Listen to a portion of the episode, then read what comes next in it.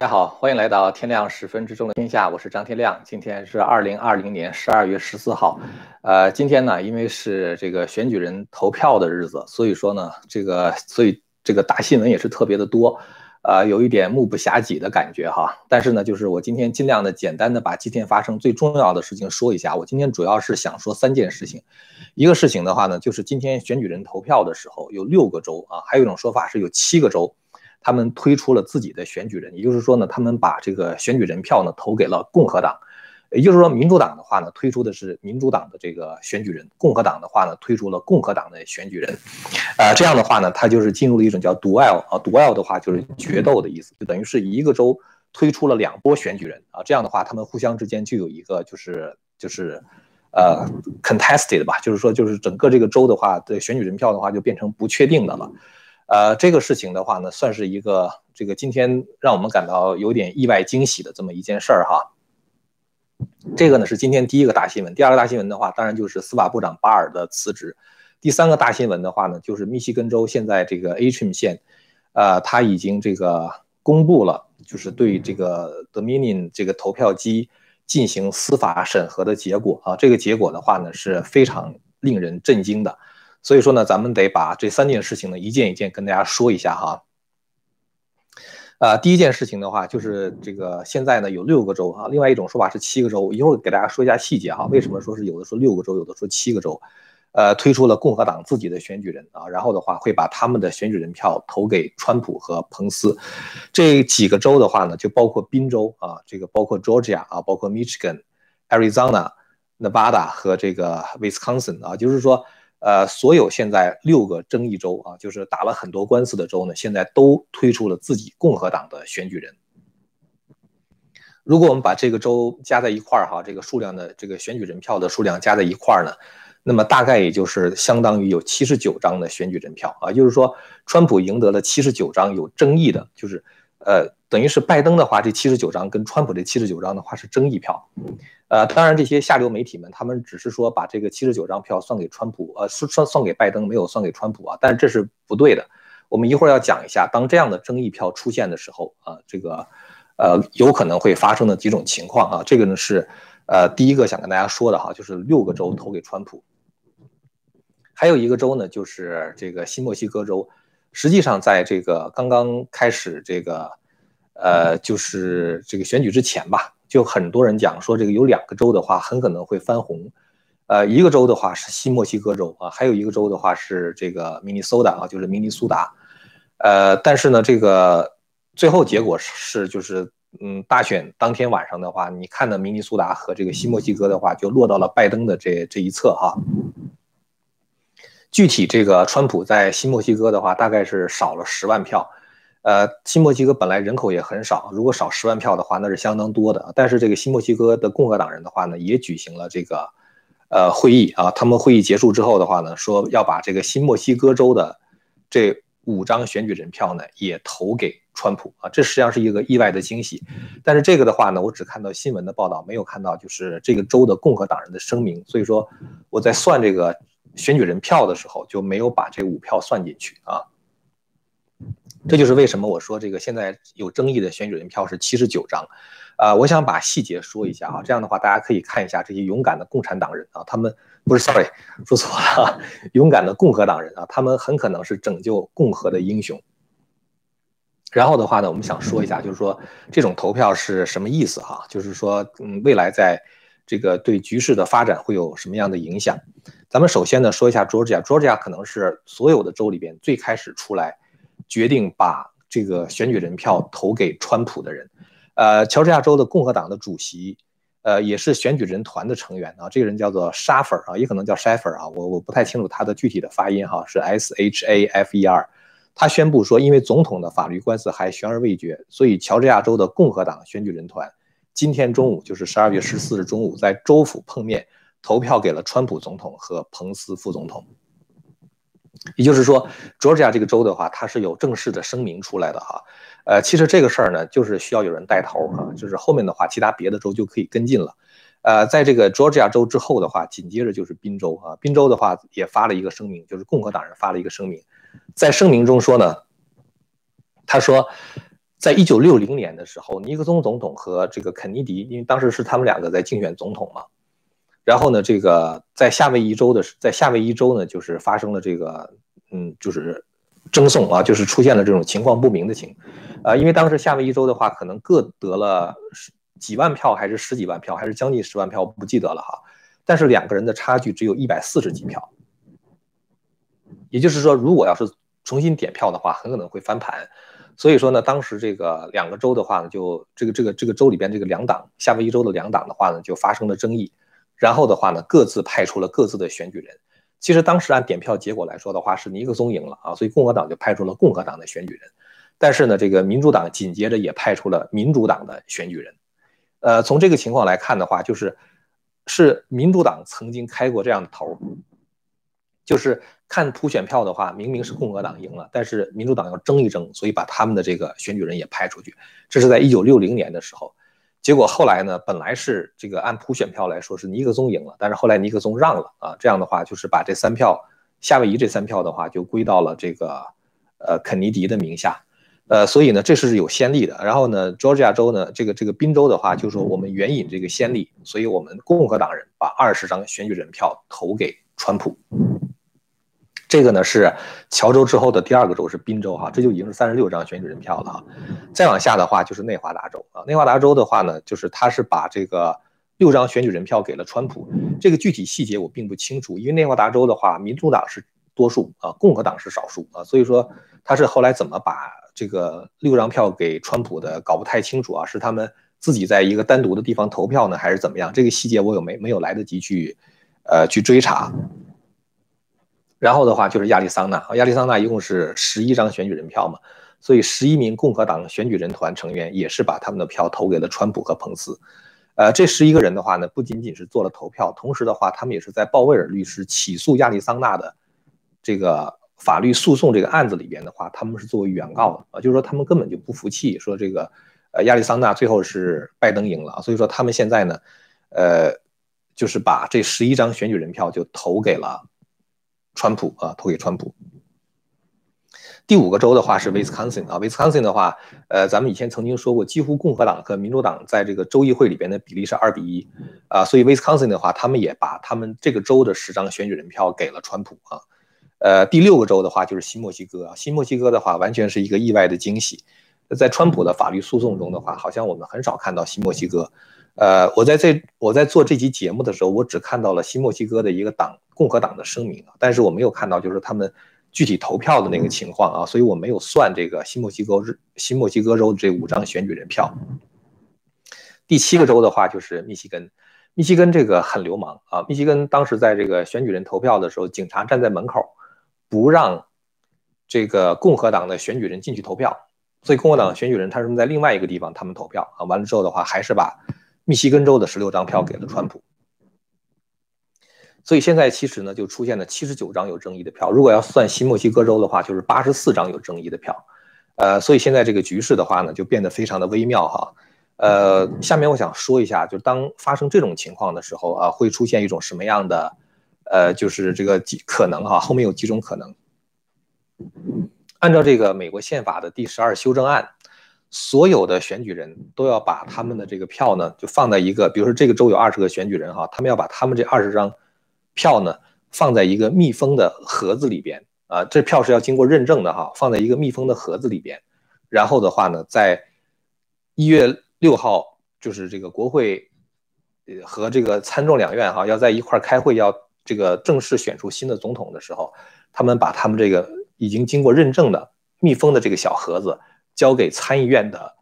主席啊，参议院的话相当于参议院的议长吧。参议院议长是谁呢？就是彭斯啊。所以这个 Mike Pence 他要当众打开这个盒子，然后的话一张一张票子给大家念啊，这张票选了谁，那张票选了谁。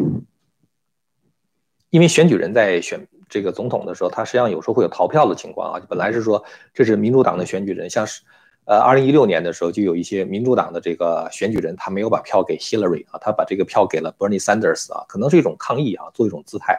共和党当时也逃了一个选举人啊，也没有投给川普，所以呢，彭斯要当众的去读这个选举人票啊，然后唱票，唱票之后的话呢，那就看谁得的票多了，是吧？那么现在呢，呃，麻烦的情况就在于说，如果一个州送来两个经过认证的选举人票啊，一个是州长认证的，一个是州议会认证的，你怎么算啊？那么现在就出现，呃，这样的一种就是非常微妙的情况。这种情况的话，在之前是没有发生过的。所以说这个呢，对于美国人来说，完全是一个未知的领域啊，也就可能是开历史先例的这么一个投票。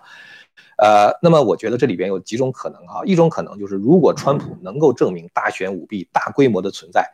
而且改变了选举结果啊，那么这样的话呢，这些州就是因为选举人有争议，就全部不算。如果这七十九张或者八十四张全部不算的话，哈，如果说八十四张全部不算啊，我们假如说，那么川普得票是二百三十二张，二百三十二张，这个拜登得票是二百二十二张，然后争议票是八十四张，也就是说什么呢？就是说，呃，川普得票比拜登还要多。呃，那么在这种情况下的话呢，按照宪法第十二修正案的话，川普不需要经过国会一周一票的投票，川普直接赢。我我们每次就是在提到这个宪法第十二修正案的时候，就是大家经常有一个误会哈，我看就是很多朋友在我这个频道留言的时候也说不到二百六十九票啊，如果双方都不到二百六十九票的话，就进入这种有争议的选举，或者是说权宜选举啊，一周一票。呃，实际上，如果你要仔细读宪法第十二修正案啊，它实际上是这样写的哈。他说是这个赢得了 electors appointed 啊，就是已经被指定的选举人啊，就是 electors appointed，在这个里边拿到多数票的这个人就成为总统。所以跟到二百六十九票到没到的话没有关系啊，没有关系。过去我们说二百六十九票是因为什么呢？就是因为，呃，一共是在这个这个选举人一共是有五百三十八个人啊，一五百三十八个选举人，那除以二的话是二百六十九。如果你要是能够过二百七的话，那你肯定是 majority 对吧？因为那另外那个人再怎么多的话，他也最多就拿到二百六十八票，你就赢了是吧？呃，我们说二百六十九的话是说两个人都得二百六十九的时候啊，这样的话就是没有人是 majority 啊，这个时候的话会进入这种。权宜选举啊，就是一周一票的选总统。换句话说呢，也就是这个其实到不到二百六十九是没有关系的啊，就看谁的票多。但是呢，这个票一定是要没有争议的啊，一定是要没有争议的。所以如果是这种情况的话，川普就直接赢了哈。呃，路透社的话呢，还有一种说法就是说这个呃。当选举发生争议的时候，由参众两院决定啊，这样说法也有道理啊，就是因为最后实际上是国会选总统啊，是国会选总统，实际上他是在国会履行了这么一个程序啊，要经过国会，就是由参议院的议长彭斯副总统啊打开这个票，然后唱票，唱票的时候必须是参众两院的议员都在啊，进行这样的唱票。那么路透社的说法啊，这种说法其实我在宪法中没有看到，不知道他是这个消息是哪来的。他说这个如果州长和州议会。你像佐治亚州州长指定的选举人是民主党的，然后州议会指定的是共和党的。就州长跟州议会指定不同选举人的时候，最后由国会来决定啊。国会怎么决定的话，路透社也没有讲啊。我觉得他讲的不太对，因为我看宪法我没有看到哈。我们不说这种情况了。那么，如果要是这个有争议选票的话呢，还有一种可能就是要算，当州长跟州议会拿来的票不一样的时候，到底算哪个？按照这个川普法律团队的说法啊，就是那个 Jenna Ellis，他在当时在宾州第一次听证的时候，他就讲了这样一句话，他说：“其实宪法第二章第一节讲得非常清楚，选举人不是州长决定的，州长只是履行了一个手续，这个手续的话就是认证，而实际上选举人是谁的话，实际上是州议会决定的。那么按道理来讲的话，州议会当然是应该根据选举结果，就是普选票的多少来决定，是吧？但是如果有争议的话，就可以由州议会自行决定。”所以，如果你要看宪法第二章第一节的话，哈，我就念前面那个那个半句话哈，这样的话大家就知道我在说什么。他说：“Each state shall appoint in such manner as the legislature thereof may direct a number of electors。”就是说什么呢？就是每一个州应该指定。一定数量的选举人啊，当然后面后一半是选举人的数量是相当于这个州在参众两院的这个议员的总和哈，这个不讲了。关键问题是中间这一段，他说 in such a manner 啊，in such a manner as the legislature thereof may direct。这个 legislature 的话指的当然就是指的议会，因为州长没有立法权，立法权是在议会，所以就是说由议会来决定。呃，所以宪法这个呃这个第二章第一节讲的非常清楚，当州长和这个州议会不同的时候，其实是州议会决定的。州长干什么工作呢？州长做一个工作就是 certify 啊，就是我认可了啊，就是这个选举人。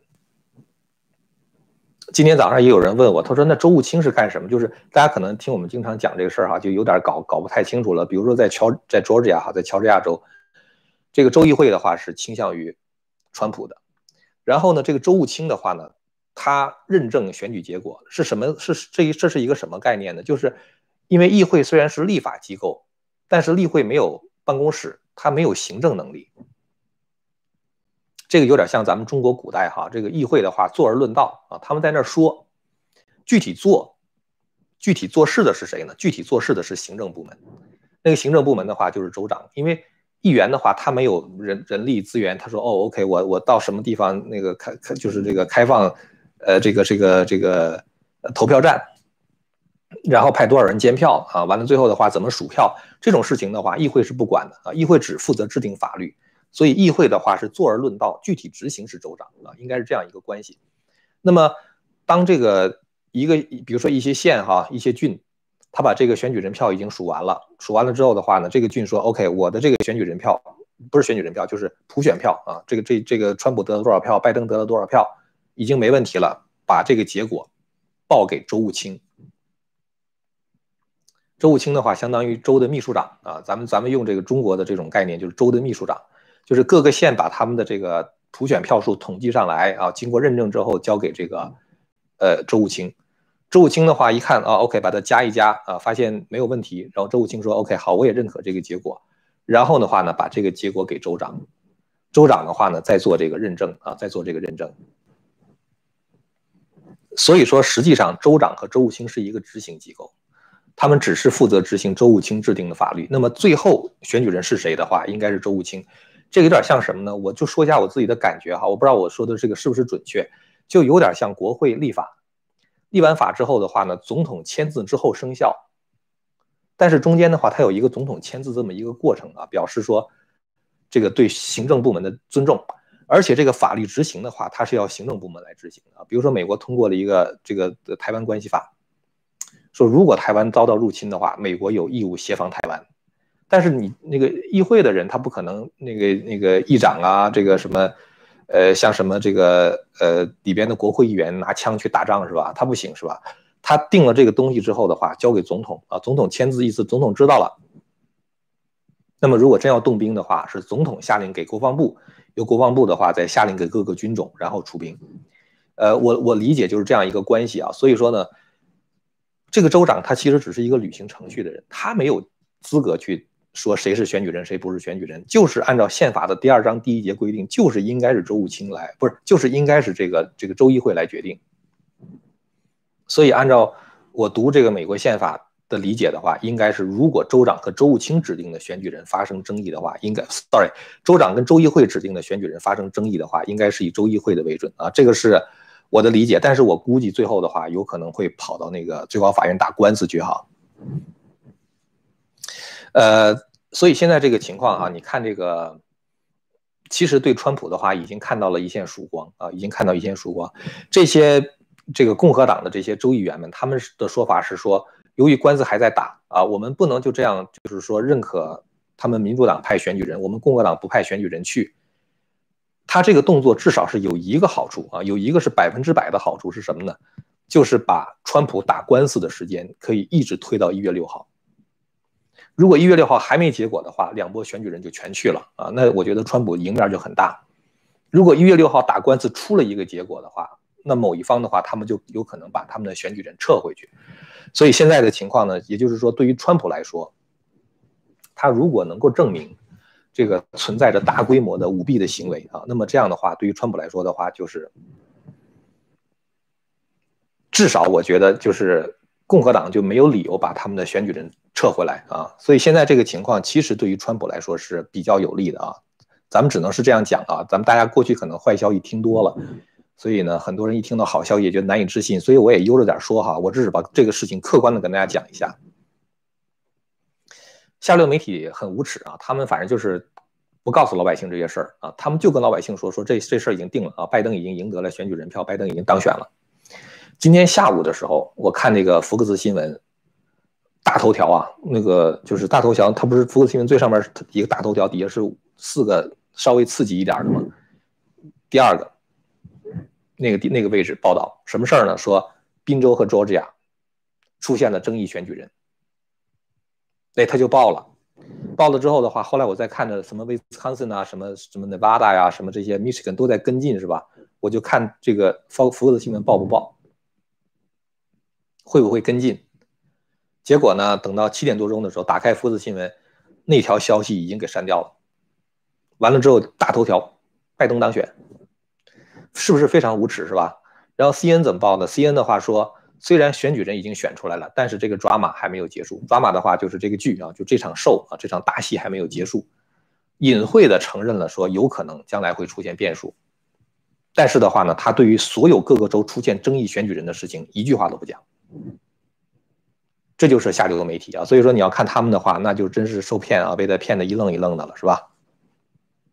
那么到底左派这些？下流媒体们，他们认为拜登是不是当选了？其实你就看一个指标，什么指标呢？你看贺锦丽辞不辞他那参议员的职务？他如果不辞的话，就说明他也没把握啊，他怕这个两头落空是吧？这边副总统没当上，那边的话参议院又辞了。他不辞的话，其实就说明根本就一点把握都没有啊。反正至少到目前，我还没有看到贺锦丽辞职的消息，是吧？呃，所以呢，这个。川普现在呢需要做一个工作，就是要证明大规模舞弊现象的存在。围绕这个事儿，今天有发生了三件事情啊，发生了三件事情都对川普是比较有利的。第一件事情是什么呢？是密西根州终于公布了对这个 Antrim 线 Dominion 这个机器司法审计的结果。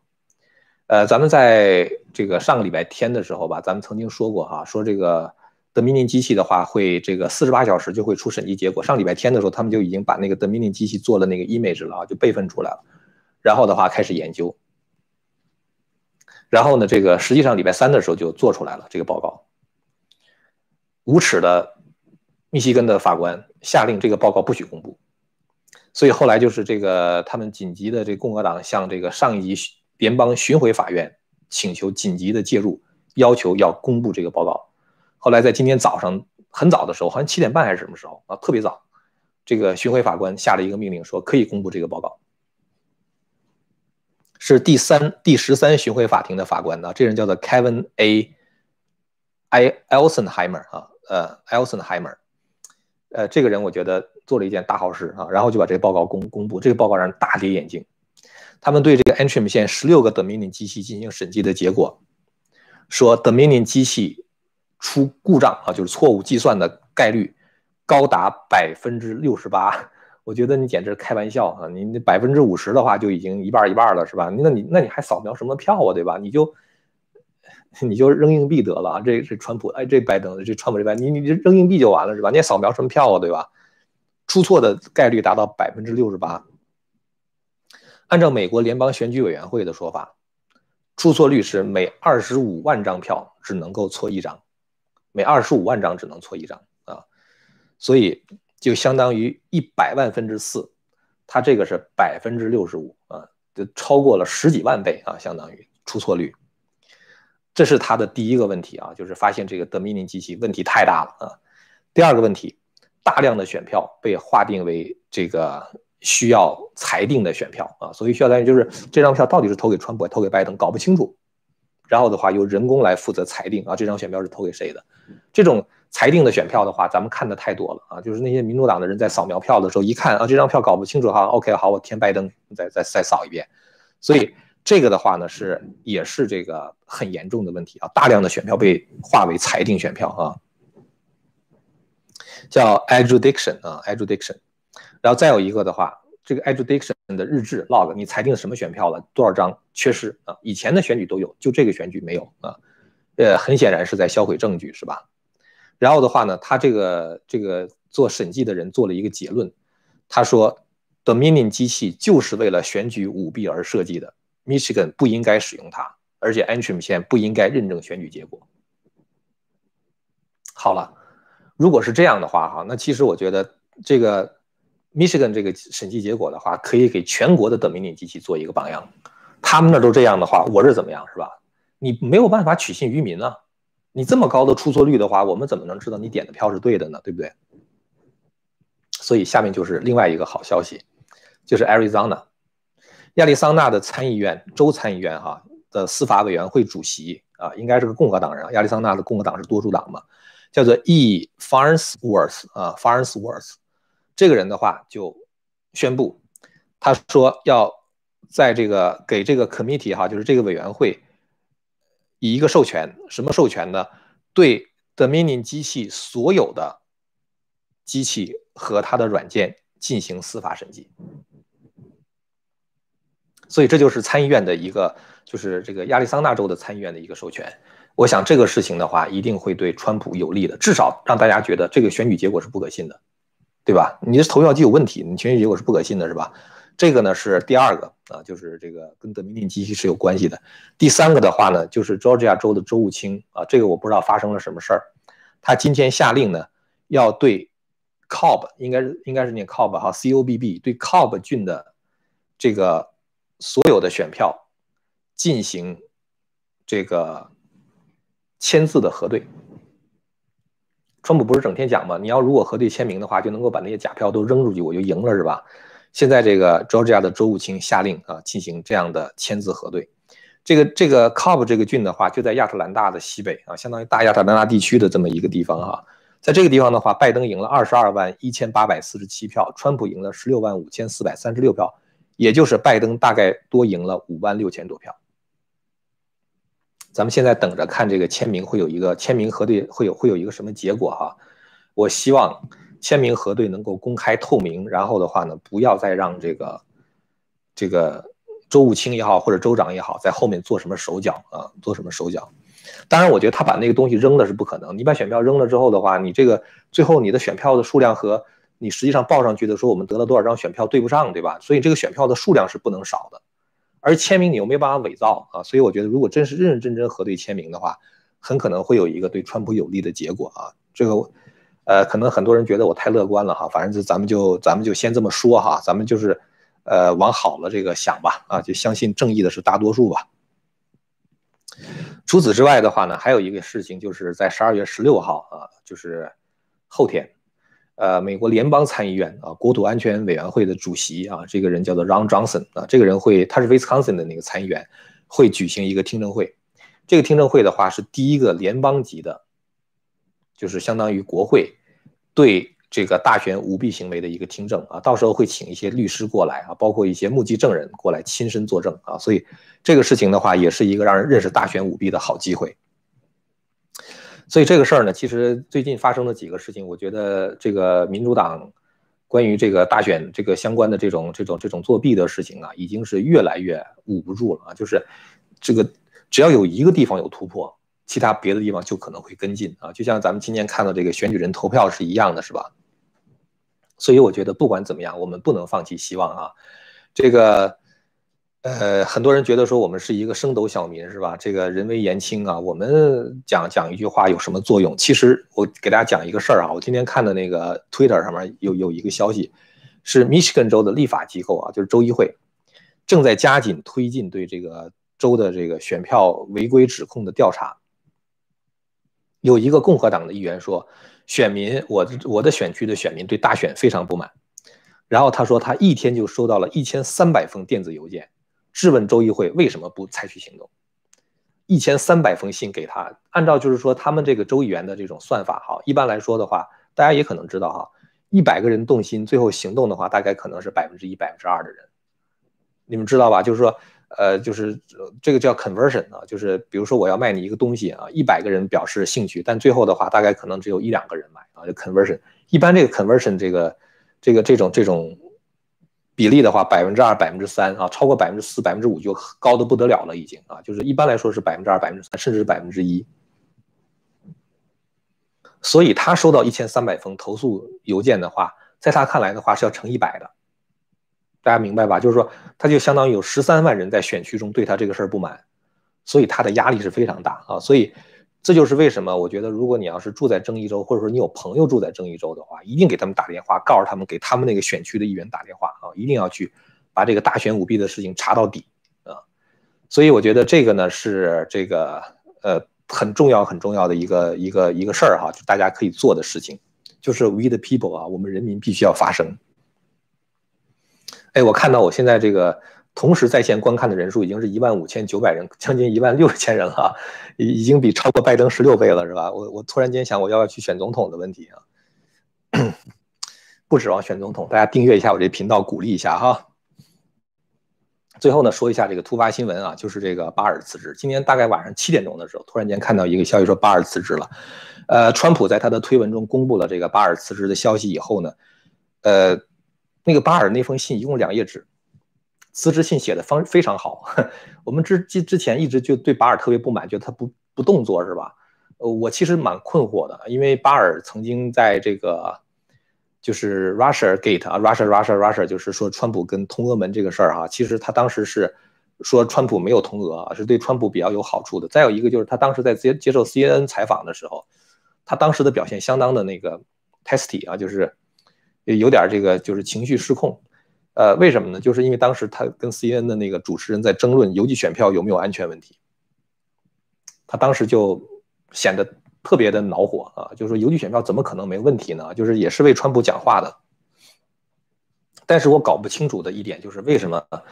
FBI 拿到了 Hunter Biden 的硬盘十个月是一年了，现在都没有什么动作。然后巴尔不管啊，还有就这次大选如此多的作弊的证据，巴尔没有下令让 FBI 去。那个要那个就是把那些证据都搜集过来，反而是很多 FBI 属于深层政府的人，他们出去去恐吓那些出来这个吹哨的人啊，这个这个揭露大选舞弊的人，不知道巴尔到底在想什么啊？所以他的前后表现相当的矛盾。今天的，巴尔给川普写了一封辞职信啊，辞职信里边的话呢，其实他说我当被你征召过来做这个司法部长的时候，对我来说是很大的荣幸啊。他说：“我知道你在这些年，就是这几年以来，受到这个民主党这个完全没有道理的这种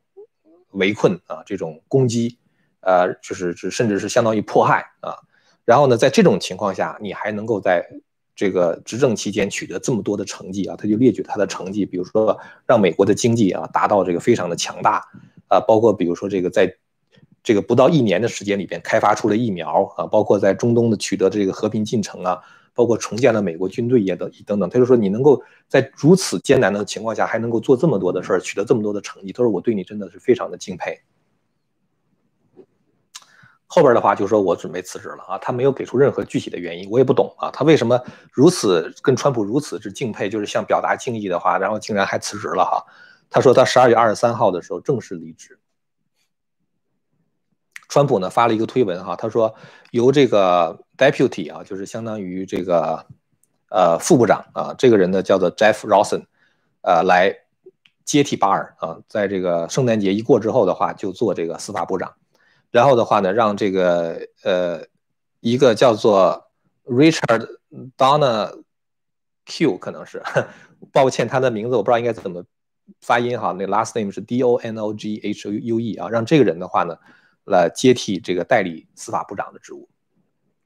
呃，这件事情的话，它的这个到底能够产生什么样的影响，我不太清楚啊，因为，呃，我我没有来得及花时间去去调查一下这个 Jeff Rosen 到底是做了就以前做过什么事情啊，不是很清楚。呃，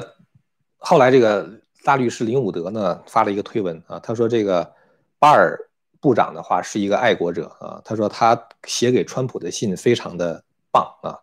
他说我相信，呃，川普在不是川普，我相信巴尔部长在下台之前，就十二月二十三号之前会宣布一个重要的动作，但是呢，他不想留下来去起诉这些人，我不知道是不是，如果你要读他的这个东西哈。我不知道是不是有些人的话是涉及到利益相关，就是他需要回避的啊，所以他干脆就辞职算了啊，就是要起诉某些人啊，但是他自己不想起诉。然后呢，他说，呃，林伍德律师说，巴尔呢已经把他的该干的活都干了啊，而且为这个国家服务的很好啊。他说，他说呢，这个新的司法部长和这个他的助理一定会 prosecute 啊，就是起诉大量的。这个案件啊，就是很多选举舞弊的案件的话，会大量的被起诉啊。这是林伍德的呃推文哈，所以我只是把他的推文他的建意见的话呢，就是拿出来给大家参考一下。我们知道，在这个十二月十八号的时候，就这个礼拜五还是一个大日子啊，就是这个呃那个那个呃。就是那个 DNI 的那个，就是 Director of National Intelligence 啊，那个人，呃，Redcliffe，他会公布外国干预美国大选的相关的这些报告啊，在十二月十八号的时候会出来。到那个时候，这个报告的话会给司法部长一个啊，那个报告的话主要是给川普，给这个司法部长，然后呢给这个这个国务卿啊，就是给就是给这些人呢，就都其实都是川普相当信赖的人啊，给他们。呃，所以呢，这个那个事情出来之后的话，我觉得还会有很大的动作，包括我们现在看到这个 Dominion 啊，现在这个问题，我不知道大家这个知道注意到没有？今天早上的时候，我因为我是这个在美东嘛，大概在美东时间早上七点半的时候，Google、Gmail 什么东西很多网站全当了，大家大家知道这事儿哈。这个事情是因为什么呢？是因为很多公司啊，它使用的那个网管设备叫做 SolarWind，叫太阳风，呃。我原来在那个我的 PhD 是 Double E 哈，Electrical Engineering，所以我有一段时间的话，就是曾经管过网络。那个网络里面有很多设备哈，有很多路由器啊，有很多的那个交换机啊什么之类的，你得对这些网络设备进行管理啊。比如说你要监视这个设备到底是不是 active 哈，是是不是出了故障，某一个链路是不是出了故障，你需要有一个网管设备，你靠人是看不过来的，所以你需要这么一个中央的这这么一个设备。这个设备的话，它可以通过这种就是那个一个协议叫 SNMP 协议，它可以向那些路由器发命令，可以改变他们的配置，可以做一些事儿。也就是说，你有这么一个中央设备 SolarWind，你就可以去管理那些网络上的设备，让他们做什么事儿做什么事儿。结果发现呢，这个 SolarWind 就是里面有 bug，有了这个 bug 之后的话，很多很多的那个就是这个外国政府的话，它都可以通过这样一个网管设备控制你的网络。所以今天早上那个就是美国相当于基础设施的那个部门啊，那个部门的话就是负责全国的这种就是这个相当于网络网络的这个安全的，下令，它是一个 directive 啊，它是下令，告诉所有使用 SolarWind 的那那些那些设备的话，通通给我关掉断电。所以它一断电之后的话呢，它可能就会造成那个中间网络上可能就会出一些问题啊。所以今天早上大概很多像 Google、像 YouTube 什么之类的都断了大概。半个小时的时间啊，就宕机了半个小时的时间。然后的话呢，我看到一个消息说，在德州 Austin 啊，就是奥斯汀的这个 SolarWind 总部被那个 raided，raided 的话就是属于被呃紧急搜查，把他们那些东西抱走了啊，不知道后后续会发生什么事儿，这事儿咱也不太清楚哈。因为这些事情的话，它可能都是连带在一块儿的。我估计可能在十二月十八号的时候，我们能够看到相关的更多的消息。所以总而言之，一句话就是，今天其实发生了很多事情，对于揭露这个选举的舞弊啊，都是很有帮助的啊。包括各州推出这种争议选举人，呃，到最后就是等于一月六号之前的话，为川普争取到了，大概是相当于呃二十几天的时间吧，三周的时间，呃，有待就有利于川普进一步的去这个把舞弊的这个证据，包括呈现给最高法院，包括打官司等等，都可能会会会这样做。呃，当然，很多人可能觉得他什么都不相信哈，就觉得这个的坏蛋太多了，实在是。我呢也曾经跟大家讲过，川普在穷尽和平的手段之前啊，他是不会动用军队的啊，因为你因为你如果你还有和平手段去做的话，那你没有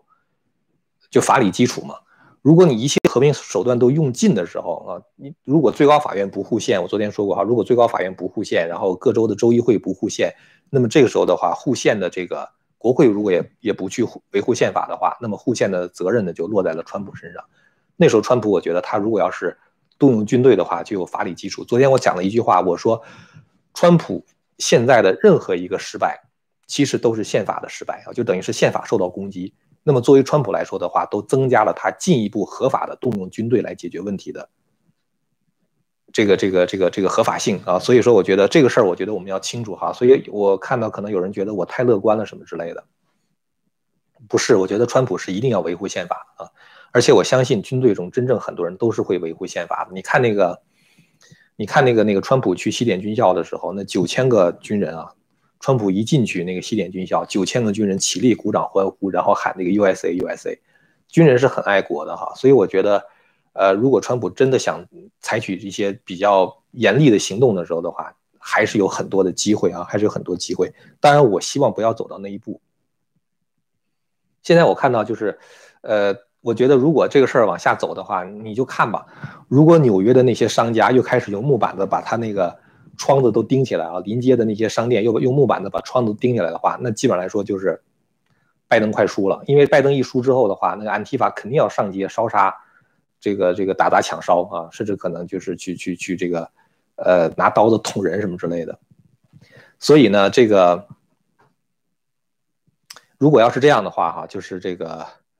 呃，川普如就可以动用国民卫队，就是说，如果说你不能够地方州还就和这个地方的城市不能够维持这个秩序的话，而川普又能够胜选的话，他就有足够的理由啊，就是把这些人呢就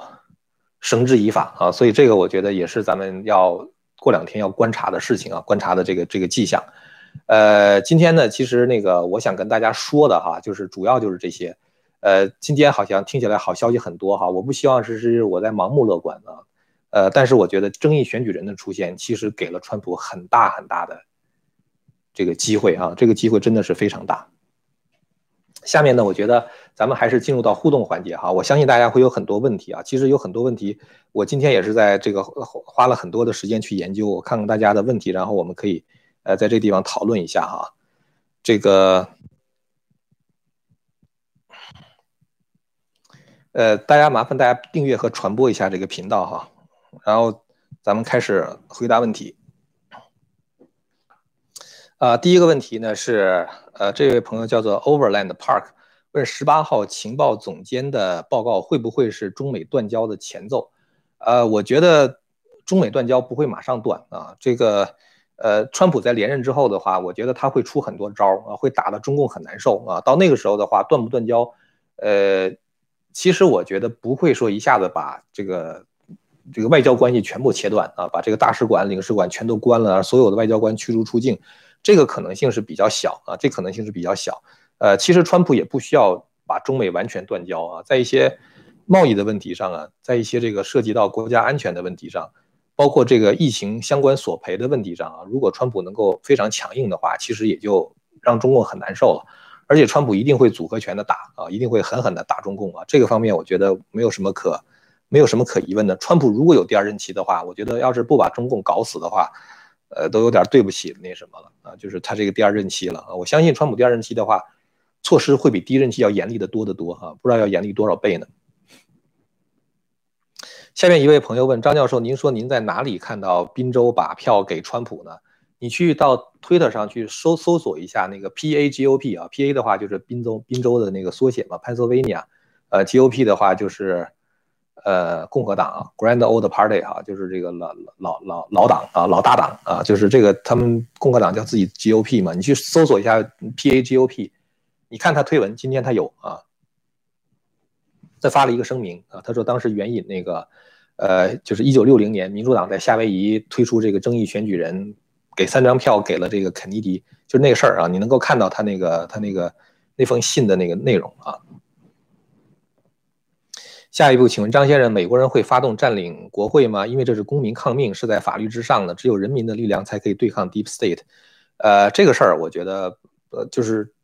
按照现在的这种趋势发展的话，我觉得发生的可能性比较小啊，发生可能性比较小，不需要这样就可以解决问题。呃，而且其实我觉得，真正的公民抗命的话，那还不如川普动军队呢啊！如果真到那一步的话，还不如川普动军队呢。呃，如果。这个国会围困国会拖过一月六号或一月二十号，国会无法认证，总统无法就职，那样的话就麻烦了啊，那样的话就麻烦了。呃，因因为什么呢？因为你拖过一月二十号，如果总统还没法就职的话，到了一月二十号中午十二点，川普跟彭斯就全都下去了。到那个时候的话，就是众议院议长，如果没有他们俩的话，众议院议长就会代行总统职务。众议院议长的话是 Nancy Pelosi 嘛，因为一月三号的时候国会就开会选出众议院议长，而且现在民主党它是多数啊，所以这事就麻烦啊，所以。咱们还是得那个，就是稳妥行事哈。啊，下面一个问题，下面一个问题是说，摇摆州都是共和党选举人吗？没有民主党。摇摆州除了 Nevada 之外啊，除了那个 Nevada，Nevada 之外的话，都是共和党。呃，不是，不是没有民主党选举人啊。摇摆州的话，民主党是有选举人的，他们选出了他们的选举人，但是共和党呢也选出了共和党的选举人啊，所以互相之间是有争议嘛，对吧？那么作为这个。如果是州议会投票的话，那当然是共和党是多数啊，大多数都是共和党多数，只有内华达州是这个民主党占多数啊。嗯，下面一位朋友问说，现在公证会不是证明吗？还要怎么证明？你说那是 hearing 是吧？hearing 的话，它不是作为法庭证据呈堂的啊，因为呃，hearing 的话，它是作证人是不需要宣誓的啊，就不需要承担伪证罪的后果啊，只是来听你讲一讲。呃，所以呢，这种呈堂的那种证据啊，要是有非常，就像那个 Entrim 线的这种 forensic audit，这就是属于叫做法医鉴定这种级别的审计啊，这种的话是可以作为呈堂证据的。还有就是这是物证啊，人证的话就是像这种就是这个呃宣誓证词啊，就可以作为人证啊。物证的话，其实我觉得像那些死人投票啊，那个邮寄选票和那个。呃，就是这个这个这个签名不 match 啊，就是签名不匹配啊，什么之类的，这都是可以作为物证啊。这个，但是公证会上说的那些话本身并不是法庭呈堂的证据啊。下面一位朋友说，这些投给川普的票是州议会投的，还是州的共和党投的？这个差别很大，是州的共和党投的啊。但是州的共和党投的话，他也是。相当于是这个派出了二十个选举人嘛，他跟那个民主党的选举人的话就变成争议的。这这个是专门有一个词儿的哈，就就叫 dueling 啊，就是 d u e l i n g 啊，duel 就是决斗的意思啊，两个人决斗的意思。这种争议选票就是它就有争议了嘛，有争议之后的话，在国会就要做决定了嘛，是这样一个关系哈。呃，下面一位朋友问说，有争议的票是否有效，到底是由谁来决定？啊，这个咱们之前说过，有几种可能哈。如果川普能够证明大规模的选举舞弊的存在的话，而且改变了选举结果，其实民主党应该把他们的票撤回去。嗯，这个如果他要是这个证明不了的话，那可能共和党会撤回去。我只是这么说哈，就是我只是这个再再讲一个再讲一个法律啊，实际发生什么我们并不知道。但是如果川普现在因为这有这个事儿给川普争取了三周的时间啊，这样的话对于川普。这个更多的去展现这种舞弊的证据，包括十八号的那个、十六号的听证和十八号的那个报告啊，都是非常有好处的啊。呃，其他别的那些可能的话，你倒过来听一听，其实我前面讲过了哈。下面一位朋友说：“天亮老师好，听您说的几种可能，不管是有争议的、有争议州的选举人票直接作废，看其他无争议州的票谁的票多谁赢，或者争议州。”由州议会议员决定，或者由国会众议员一周一票投，这几种可能是不是都是川普的赢面大？对，是这样的。呃，现在的情况是这样哈，就是说有一也那个内华达州的话呢，现在是呃相当于有六票啊，然后新墨西哥州有五票，这十一票现在川普比拜登是多了，呃，川普比拜登现在多了十票嘛。如果这十一票，因为这两个州的话，它的那个州议会也是民主党占多数啊，所以这个怎么算呢？如果要算到拜登那儿去的话，这就比较危险了，这个是比较危险。但如果比如说其中有一个州，比如说这个佐治亚州十六票一下翻过来了给川普了，如果那样的话，川普就稳赢了啊。但总的来说的话，我觉得川普赢面还是大一些，因为未来几天当揭露出大量的大选舞弊的证据的时候啊，就是我刚才说的十六号的听证会和十八号这个报告出来之后的话，我觉得会。这个这个这个对于川普越来越有利啊！就整个这个，就整个这个 wave 啊，这个 tide，也就是这个这这个大潮的话，现在已经在转向了啊。呃，下面说，请问老老师，这个美国情报总监的报告，川普推特说报告有很大的选举欺诈，为何不公布？呃，我觉得他也有可能是想等，就是。不不想是说在干预选举吧，也有可能是出于这样的考虑哈。这这个具体是什么我也不清楚啊，我只是猜哈，善意的猜测。下面一位朋友问：六个州共和党的选举人投票给川普会直接影响选举结果吗？这个咱们一上来就说过了哈，咱们从头听一下就知道了。下面一位朋友说：巴尔受贿四千万，多猫腻也是他的，他是大股东，是真的吗？巴尔是 Dominion 这个公司的控股公司的。股票持有人啊，就是，呃，我原来在维吉尼亚的时候哈，当时我在维吉尼亚住的时候用的那个电力公司叫 Dominion，所以这个名字对我来说就有点耳熟。他那个是一个电力公司，这个电力公司的话呢，它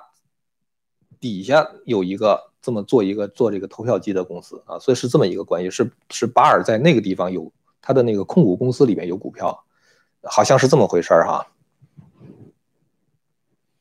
下面一位朋友说：“天亮老师，您辛苦了。不知老师您还有没有亲朋在国内？当然，亲戚朋友都会有哈，就是远近。今年美国总统大选确实让人揪着心。当然，我们都支持真相。未来如果世界对中国各方面的封锁越来越紧的话，受苦受难的不是底层普通的老百姓吗？你要知道，你的苦是共产党给你吃的。如果共产党不是这么坏，不是这么一个邪教政权的话，老百姓那就不用吃这么多苦了，对吧？”而且你想一想，从一九五九年到一九六二年，中国饿死三千万到四千五百万人，那个时候是美国制裁吗？不都是共产党的暴政吗？对吧？他们要怎么活？想想祖国的未来更揪心。共产党倒了之后，一切都好啊！我觉得就是，如果你真的希望中国好的话，一定要祷告啊，希望共产党这个邪教政权赶快解体啊，赶快结束。这个不能让这个共产党再这么祸害下去了，祸害全世界呀！你看美国现在之所以出这个问题，都是共产党祸害的结果。咱们前两天不是讲吗？中共给了那个瑞士那个瑞银集团四亿美金，然后这个瑞银集团把这个钱给了这个，呃，就是瑞银集团给了这个 Dominion 四亿美金，其中有三亿美金相当于是中共给的啊，就是就是操纵大选来的啊，这这这，所以美国之所以现在先陷入这样的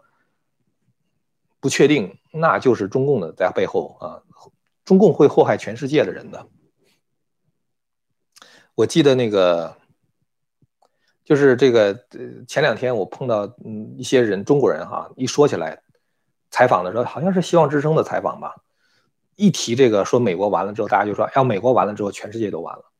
其实你真正懂一点国际政治、国际关系的话，你就会知道，美国是整个世界稳定的压舱石。美国一完，就像是这个这个村子里边或者这个城市里边没有警察了一样，没人管事儿了，或者说这个警察已经和犯罪分子已经沆瀣一气了啊，就是。呃，这个这个整个地球村里边最大的恶棍、最大的流氓就是中国共产党了，对吧？然后的话，如果美国跟中共妥协的话，像拜登的话已经被中共用美英语说的装被中共装到口袋里边了啊，就是中共说什么拜登都不敢反抗的啊，因为整个拜登在他的家族利益啊，他那些黑历史在中共那儿实在是太多了啊，所以这个如果要是这个拜登上台的话，美国就等于是被中共控制了啊，所以。这就是为什么美国现在这么危险啊，就是就是他就会变成一个社会主义国家了。所以呢，这个如果要是这个川普不能上台的话，就别说中国人受苦，全世界人都受苦。有美国在，中共在害这个老百姓的时候，他手里边还有点这个下不去啊，有点顾忌。呃，不是他的他这个这个非常慈爱啊，非常心软，下不去手。他迫害中国老百姓，那是没有任何，就是就是没有任何心理负担的。唯一怕就怕美国啊，怕美国制裁。所以呢，如果要是美国沦陷了之后的话，中国老百姓一定更苦啊！你记住我的话，如果美国不行的话，中国老百姓一定更苦啊！所以现在这个情况的话，就是说，我们只能是说，希望川普赶快上台，干死中共啊！然后的话，中国老百姓就好了啊，日子就好过了。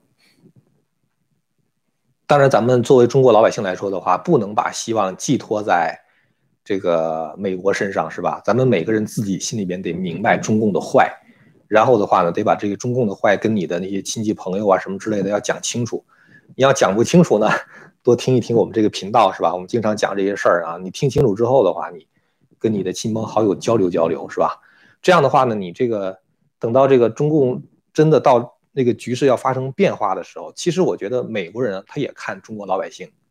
看看你们到底喜不喜欢共产党，是吧？如果你们都喜欢共产党的话，他美国他只能从外围去制裁。那如果你要是中国人都特别痛恨共产党的话呢，美国人他就和中国人民站在一起了啊！那个时候共产党可真就是末日临头，所以咱们人民自己要觉醒啊，一定自己要觉醒，觉醒。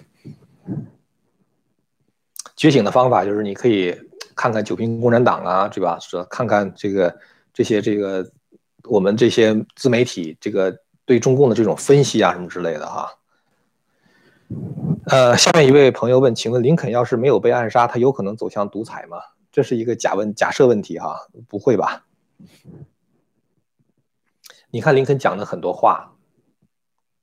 讲的真的是非常好，就是这个人是只有非常善良的人才能够讲出这种话哈，所以其实我不觉得他会独裁啊。呃，下面一位朋友说，现在全世界都认为拜登拜登拜登是总统，川普出兵就会被认为是军事政变，没有啊。其实我觉得一直到现在，墨西哥呀、什么巴西之类的都在知道美国。其实全世界那些国家，我跟你说，很多国家哈，他们都知道拜登有问题啊，都知道这个拜登这个当选是舞弊。哪个国家都有情报机构，这么多东西放出来，连我都看出来了。那么多搞情报的人，那个都属于国策顾问一级的人，他们看不出来，他们肯定能看出来。他们为什么还要向拜登表示祝贺呢？我觉得都是因为背后有那些利益啊，他就是一些大的财团呐。就我之前曾经说过嘛，跨国资本呢想要控制这个全球，跨国资本其实很多小的国家根本就没有任何抵御的能力了，已经啊，所以。所以他们就就就假装认为拜登当选了啊，其实如果川普一当选的话，他们马上会换过来的啊。这个我觉得，呃，我之前曾经说过一个问题，就是其实啊，这个历史上到了转折关头的时候，通常是一些少数的邪恶的人和少数的英雄啊，他们之间在较量，大多数人干什么呢？大多数人是站队的啊，大多数人是站队的，看你站到哪边去。所以，如果拜登赢了之后的话，这批人一下就站到川普；不是，如果川普赢的话，这批人一下就站到川普这边来了哈。下面一个问题，问军队为什么不喊死？问问问问军队为什么不喊 “Stop the steal” 是吗？停止窃选是吧？军队不能喊啊！军队现在喊的话，这个这个，但他们就会说你干预政治了啊。所以现在的话，因为呃，军队的话应该按。道理来讲的话，他应该是中立的啊，但是现在他一定是护线的最后一道防线啊，现在还没到他呢，他不能表态。下边一位朋友问老师，信息很多，请问是川普连任吗？我讲了几种可能啊，所以我也不能给你一定肯定的答复，我只能说现在的局势呢就出现了一些转机吧，对川普有有有一些有一些这个好的这个事情，呃，消息出来啊，嗯。同样的问题，我就我就我就不问了啊，就我就我就我就不答了，因为这个反复问同样的问题。呃，好像是后边问的问题都在问这些事儿哈，都在问到底是谁投票啊，什么什么之类的。呃，有一个叫 Henry 的朋友说，刚刚希望之声今天节目被删了，老师说一下，被删了，被油管删了还是被他们删了？是刚才那个他们。八点到九点，美东八点到九点的直播吗？呃，我不知道哎，呃，不太清楚啊。我我其实这个频道现在已经活到现在，从那个呃油油油管说说他们要那个删除所有谈大选舞弊的视频，我就不知道我这个频道还能够存在多久啊。然后我就那个什么，这两天看好像也没黄标，还活着。是不是我是属于漏网之鱼，还是因为他们，呃，这样的话可以保这样这样的节目可以保留？不太清楚啊。哦，那个谁，那个我看那个文昭啊，他讲他自己有一个副频道，他原来不他不有他不是有一个那个文昭谈古论今吗？那他主频道三十多万点击量，他有一个副频道，那副频道叫文昭思绪飞扬，谈一些软性话题。他说大家可以到他那个频道上，你这样能能找到他。我想起来。我也有两个油管频道，除了这个，这个频道其实是希望之声的，叫天亮时分。我自己还有一个频道，私人频道叫天亮书院。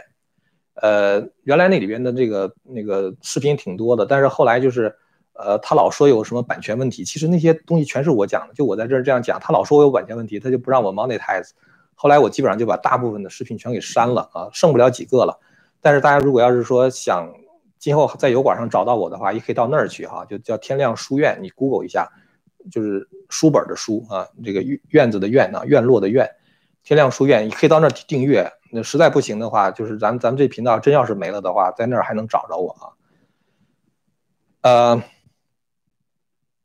咱们今天也说了五五十九分十几秒了啊，这个差不多，那咱们一个小时就到这儿吧。呃，这两天这个礼拜一定会发生很多事儿的啊。到礼拜五的时候，那个等到那个 Red Cliff 公布那个。呃，就是外国干预选举的报告的时候，又是一件大事儿啊！礼拜三那个听证会又是一件大事儿，所以呢，这个咱们到时候再给大家更新，好吧？那今天呢就到这儿了。今天可能大家很高兴哈，有很多人就，嗯，给我就是今天赞助啊，今天赞助的人说好消息的话，赞助的人就多，是吧？说坏消息，赞助的人就少啊。但不管怎么样，谢谢各位赞助人哈。呃，然后呢，请大家订阅和传播这个频道啊，按下那个小铃铛啊，好吧？啊，谢谢大家啊，咱们下次节目再见。